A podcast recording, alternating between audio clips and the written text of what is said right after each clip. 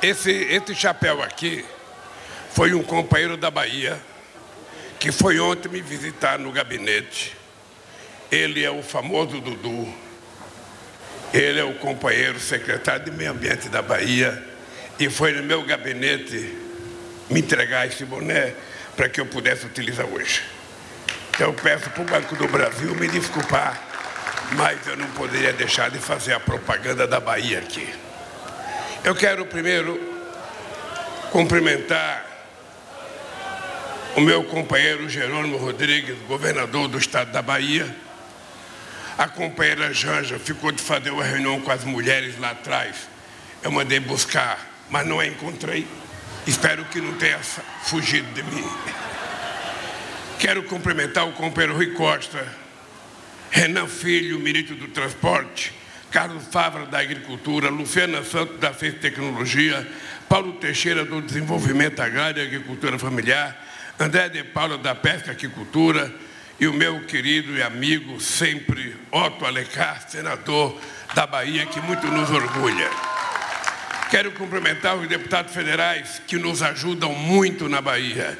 A companheira Alice da Mata, que era vice-líder do governo no Congresso Nacional, o companheiro Antônio Brito, que é do PSD, PSD, um dos companheiros que mais nos ajuda na Bahia, o companheiro Neto Carleto, também do PP, que nos ajuda muito na Bahia, o Túlio Gadelha, que é um deputado da rede, ele essa aqui é pernambucano, que nos ajuda muito, e o companheiro Zé Neto do PT da Bahia, o Zé Neto é de Feira de Santana, se não me falha a memória. Quero cumprimentar a companheira Tarciana Medeiros, a presidenta do Banco do Brasil, a Silvia Maria, presidenta da Embrapa, e o Alexandre Abel, diretor do BNDES. Companheiros e companheiras, eu queria antes contar uma pequena história para vocês da Bahia. A Bahia é uma região que tem algo diferente do que existe em outros estados. A gente começa, companheiro Jerônimo e companheiro Rui Costa, cometendo um equívoco histórico que não foi oficializado. O Dom Pedro decretou a independência no dia 27 de abril de 1822, diz os livros de história que foi no Riacho Ipiranga, lá no bairro do Ipiranga. Mas a verdade é que a independência brasileira aconteceu aqui na Bahia, no 2 de julho, quando os baianos definiram a expulsão dos companheiros que são os companheiros portugueses que estavam aqui. Eu só esqueci aqui de dizer o nome do companheiro Odaceu, porque está na página secundária aqui, Odaceu. Eu quero agradecer a você e aos companheiros da direção da feira pela honra de ter sido convidado junto com o meu ministro da Agricultura para passar esse encontro aqui. Outra coisa importante na Bahia é que eu acho que em alguma encarnação eu nasci na Bahia. Porque ah, o carinho que o povo baiano tem comigo e o carinho que eu tenho pelo povo baiano é uma coisa que transcende transcende aquilo que a ciência explica, a questão da química. E eu lembro que essa Bahia aqui, se dependesse da Bahia, eu seria presidente desde 1989. E a Bahia é muito diferente. Em 2006, o Jacques Wagner era meu ministro do Trabalho. E de repente ele me procura e fala que quer ser candidato a governador. Aí eu falei, ô Galego, você quer ser candidato a governador? Você vai disputar as eleições contra a turma do ACM? Você não tem a menor chance. A menor chance. Mas eu vou. E eu vou ganhar. E deixou o Ministério do Trabalho contra a minha vontade. E foi ser candidato a governador da Bahia. Não é que o galego ganhou as eleições no primeiro turno. Depois, ele repetiu sendo reeleito no primeiro turno. Depois ele inventou o Rui Costa. Ganhou no primeiro turno. O Rui Costa se reelegeu. E depois pegaram o Jerônimo, que tinha apenas 3% de voto. O outro tinha 67% dos votos. O adversário tinha 67% de votos, ele tinha 3%. Não é que eles conseguiram eleger o Jerônimo outra vez? Em poucos estados do Brasil aconteceu isso. Eu estou dizendo isso porque o Brasil está com uma confusão política que a gente não conhecia até então. Ou seja, normalmente você disputava uma eleição, aqui muitos de vocês já disputaram eleição, o prefeito já disputou eleição, tinha um resultado eleitoral, você ia para casa chorar a tua derrota, como diria o Brizola, você ia lamber as suas feridas e esperar outra eleição. Foi assim que eu perdi do Fernando Henrique Cardoso duas vezes, foi assim que eu perdi do Collor. E depois nós começamos a ganhar. Só que as pessoas que perdem para nós não se conformam. Não querem aceitar o resultado das eleições. E a gente não estava acostumado ao ódio.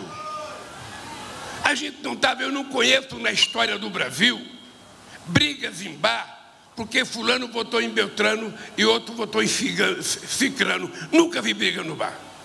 Nunca ninguém me disse, olha, um cara de tal partido político foi jantar num bar e encontrou um cara de outro partido político, se agarraram no tapa. Ou o pai deixou de conversar com o filho porque o filho votava em tal partido, ele votava em tal partido. Isso não acontecia no Brasil. Nunca aconteceu na Bahia. E agora nós temos um ódio disseminado, baseado numa quantidade de mentira que eu não conhecia, uma máquina de contar mentira como a que está implantada nesse país, em que tudo é feito com deboche, sem nenhum respeito à verdade. E eu então, que não precisava mais voltar a ser candidato a presidente da República, porque já tinha sido duas vezes, e já tinha sido considerado o melhor presidente desse país. Eu poderia ficar na minha casa tranquilo, casadinho de novo. Eu poderia estar bem tranquilo. Eu resolvi me candidatar às eleições. Eu resolvi, meus companheiros do agronegócio responsável por essa feira, companheiros da agricultura familiar, companheiros convidados para vir aqui. Eu resolvi disputar as eleições, primeiro, porque quando eu deixei a presidência, o Brasil era a sexta economia do mundo. Hoje o Brasil é a décima terceira economia do mundo. Quando eu deixei a presidência, eu tinha noção do que tinha acontecido nesse país. E eu tenho noção do retrocesso que esse país sofreu nos últimos anos. Quem é do agronegócio sabe quanto foi o plano safra o ano passado.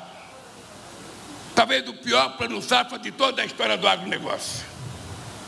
Quem é da agricultura sabe o que aconteceu.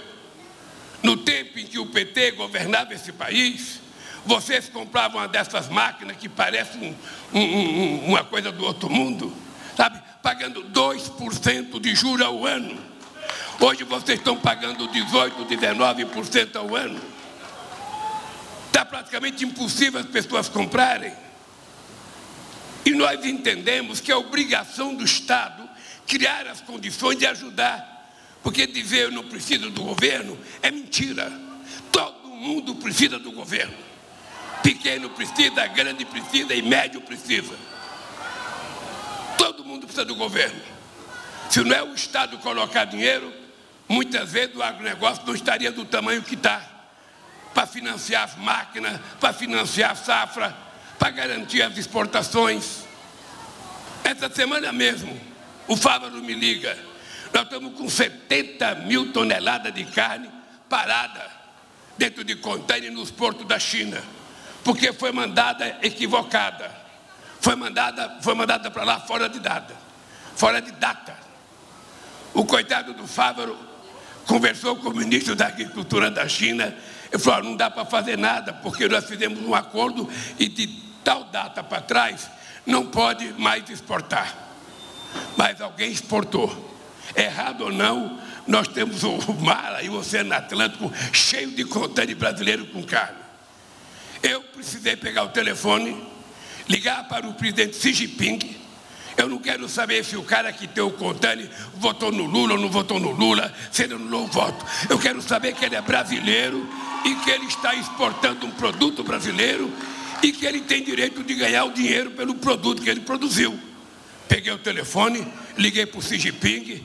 Ontem o Alckmin falou com o vice-presidente. E se Deus quiser, Fávaro, essas pessoas vão poder receber o dinheiro que merecem. Não precisa nem me falar obrigado. É só continuar produzindo para poder baratear o preço da carne, porque o povo está querendo comer picanha. O povo está querendo comer a picanha. Agora, agora eu vou apresentar Vou apresentar a Janja para vocês. É por causa da luz, amor. Eu tenho que ficar de óculos no sol. Ela, ela tem que ficar de óculos escuros por causa da luz. Bem, uma outra coisa importante, companheiro do agronegócio e companheiro Fávaro, é que de vez em quando se inventa uma discussão que não tem pé nem cabeça de que as pessoas que defendem a industrialização do país dizem assim: nós não queremos ser exportador de commodities, nós queremos exportar indústrias, produtos manufaturados, porque a indústria paga um salário melhor. Só commodities não interessa. Olha, mas não tem nada de rivalidade entre exportar produto manufaturado e exportar commodities. As pessoas que pensam assim deveriam imaginar quanto de tecnologia existe num grão de soja hoje, quanto de genética existe na criação de um frango, de um porco, de um boi, que antigamente você levava 48 meses para matar, hoje você mata com 15 meses. Um frango que você levava 90 dias, hoje você mata com 35 dias. E é bobagem dizer que a soja não é alimento. Porque a galinha que a gente come é soja, o porco que a gente come tem soja, o porco que a gente come tem milho, a galinha que a gente come tem milho, o peru que a gente come no Natal tem milho e tem soja. Então é uma bobagem ficar discutindo que não precisa ser discutido. É como se um palmeirense tentasse convencer um corintiano que o Palmeiras é melhor. Não é. Ou como se um flamenguista tentasse convencer que o Flamengo é melhor do que o Flamengo é melhor do que o Vasco. Apesar de ter ganhado de 4 a 1, não é melhor. Quem é vascaíno acha o Vasco melhor. Quem é flamenguista acha o flamenguista melhor. E assim é. O Brasil precisa dos dois. O Brasil precisa da agricultura e o Brasil precisa da indústria. A outra polêmica que eu acho maluca é o pequeno proprietário e o agronegócio. Ora, são duas coisas totalmente necessárias ao país. Não há rivalidade. Não há porque o preconceito do grande contra o pequeno ou do pequeno contra o grande. Ora, o Brasil precisa dos dois. Porque os dois ajudam o Brasil. Nós temos 4 milhões e 600 mil propriedades nesse país com menos de 100 hectares. Essa gente cria porco, cria galinha, cria, sabe, pequeno rebanho de vaca leiteira, planta soja, planta milho, planta soja também, sabe, cria peixe. Essa gente produz parte do alimento que nós consumimos, então nós precisamos deles. O Fávaro, que é criador de gado e churrasqueiro de boa qualidade, ele foi sexta-feira achar um churrasco lá em casa. Eu nunca tinha comido um churrasco tão bom. Eu espero, e ele levou a carne, isso que é bom. Não precisa eu comprar carne. Mas veja, a verdade é que nós precisamos dos dois, uma complementa a outra. O Fábio, quando ele quer comer um frango caipira, ele não vai criar uma galinha caipira junto com a vaca dele. Ele vai no pequeno produtor lá comprar a galinha caipira, o ovinho caipira com a gema bem amarelinha. É isso que acontece no Brasil e é por isso que nós temos que valorizar, valorizar os dois. Quando a agricultura vai bem, a indústria de máquina vai bem. Quando nós criamos o Mais Alimento em 2008, só de trator de 80 cavalos, nós vendemos 80 mil. Nós salvamos a indústria automobilística naquele ano. Então, pelo amor de Deus, é preciso parar de construir rivalidade aonde ela não existe. A gente não pode dar corda para o discurso ignorante. Ora, por que, que eu poderia ser contra um produtor rural que quer terra para trabalhar? Por que, que eu poderia ser contra um grande produtor que está produzindo e vendendo sua soja ou fazendo o Brasil voltar a plantar algodão, coisa que o Brasil tem deixado de plantar? Deus queira que a gente produza muito mais, que a gente venda muito mais, que a gente exporta muito mais, porque tudo isso é riqueza para esse país.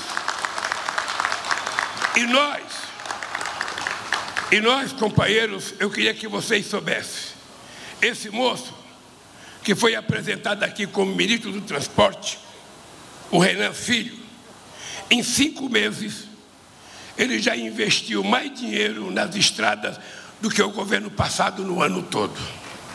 Vou dizer mais. Vou dizer mais.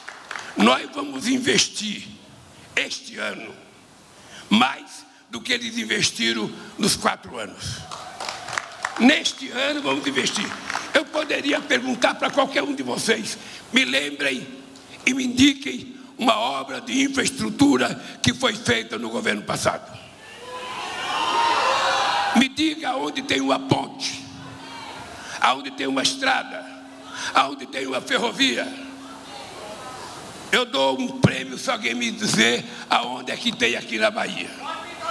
Porque isso não tem em lugar nenhum do Brasil. Esse país foi governado na base da mentira e do ódio. Na base de instigar disputa onde não era necessário. E o povo brasileiro não é assim. Quando eu fiz, quando eu tomei posse, a primeira coisa que eu fiz foi reunir 27 governadores de estado. Eu quero que vocês me digam quais as três obras mais importantes que você quer para o estado. Aqui na Bahia, eu já sei o problema da fragilidade da energia elétrica aqui, que falta muito. Eu sei que vocês vêm com a estrada, sabe, Luiz Eduardo a Barreiras. Eu sei que vocês sonham. Ela já está sendo projetada e, se Deus quiser, nós vamos fazer uma PPP para construir. Eu sei do desejo de vocês com a ferrovia e, se Deus quiser, a gente vai acabar. Até porque é para isso que você foi eleito. Sabe, governar que nem plantar uma árvore. Você planta, tem que regar, tem que ter, só precisa cuidar para ela crescer. A segunda coisa que eu fiz foi reunir todos os reitores desse país. Você sabe que presidente não gosta de se reunir com prefeitos nem com reitores, porque só vai pedir dinheiro. Eu reuni todos os reitores das escolas técnicas e das universidades para dizer o que, que vocês querem. Porque as universidades brasileiras estavam à falência estavam sem poder investir em pesquisa, laboratórios fechando. E eu falei: pode ficar tranquilo que não vai faltar dinheiro para educação. Educação é investimento e a gente vai colocar o dinheiro que for necessário. E eu quero que vocês julguem o nosso governo em dezembro de 2026. Quando terminar eu quero comparar com qualquer outro presidente da República. Eu estou falando com antecedência. Eu não estou esperando marcar o gol para dizer que o gol foi bonito, não. Eu estou falando com antecedência. Vocês que estão hoje assistindo esse encontro aqui, quando chegar dia 30 de dezembro de 2026, eu estou disposto a comparar o que nós fizemos contra todos os governos, inclusive contra o meu governo, porque eu votei para fazer mais do que eu fiz da outra vez e fazer muito mais. É esse país que a gente vai construir. E esse país, para ser construído assim, precisa de todos. Joguem o ódio na lata do lixo. Coloque o seu coração para bater. Dê um sorriso para o seu vizinho. Fale bom dia, fale boa tarde. Vá visitar um parceiro seu que está doente, vá dar um abraço, vá ver se ele precisa de alguma coisa. É esse mundo que nós precisamos construir, porque o ser humano nasceu para viver em comunidade. Ele não nasceu para viver do ódio, para viver separado, para viver brigando. Afinal de contas, nós não somos galo de briga. Nós somos seres humanos, a única raça animal inteligente. Por isso que quando a gente fala em meio ambiente e na questão do clima, a gente não está falando contra os produtores que trabalham corretamente e que preservam. As pessoas sabem que não pode destruir os rios. As pessoas sabem que não pode plantar no Pantanal. As pessoas sabem que não pode plantar na Caatinga. As pessoas sabem que não pode plantar na Amazônia. Nenhuma pessoa honesta vai poder derrubar uma floresta para plantar, porque nós temos 30 milhões de terras degradadas que podem ser utilizadas para a gente dobrar nossa produção. Agora, quem quiser agir como bandido e for desmatar, vai ter que sofrer as penas da lei porque a gente vai preservar esse país. Ah, o cidadão quer cortar um mogno de 300 anos, uma árvore que está com 300 anos na Amazônia, ele quer cortar para vender para a Itália. Se você quer cortar uma árvore que é de todos, corte a sua, plante no seu quintal, deixe ela crescer e corte. Mas as árvores da Amazônia é do povo brasileiro e quem não é dono não pode fazer madeira dessa árvore. É simples. Pergunta para o seu filho. E nós vamos cuidar disso na escola. A meninada vai ter que aprender na escola aula ambiental. Para as crianças chegar em casa, ensinar pai e mãe, fazer coleta de lixo seletivo, jogar as coisas certas numa lata, para que a gente possa ver esse país melhorar, ser respeitado, esse país ser levado a sério no mundo. Por isso, companheiros, obrigado pelo convite. Boa feira para vocês e muito obrigado pelo carinho de vocês. Um abraço e até a próxima vez.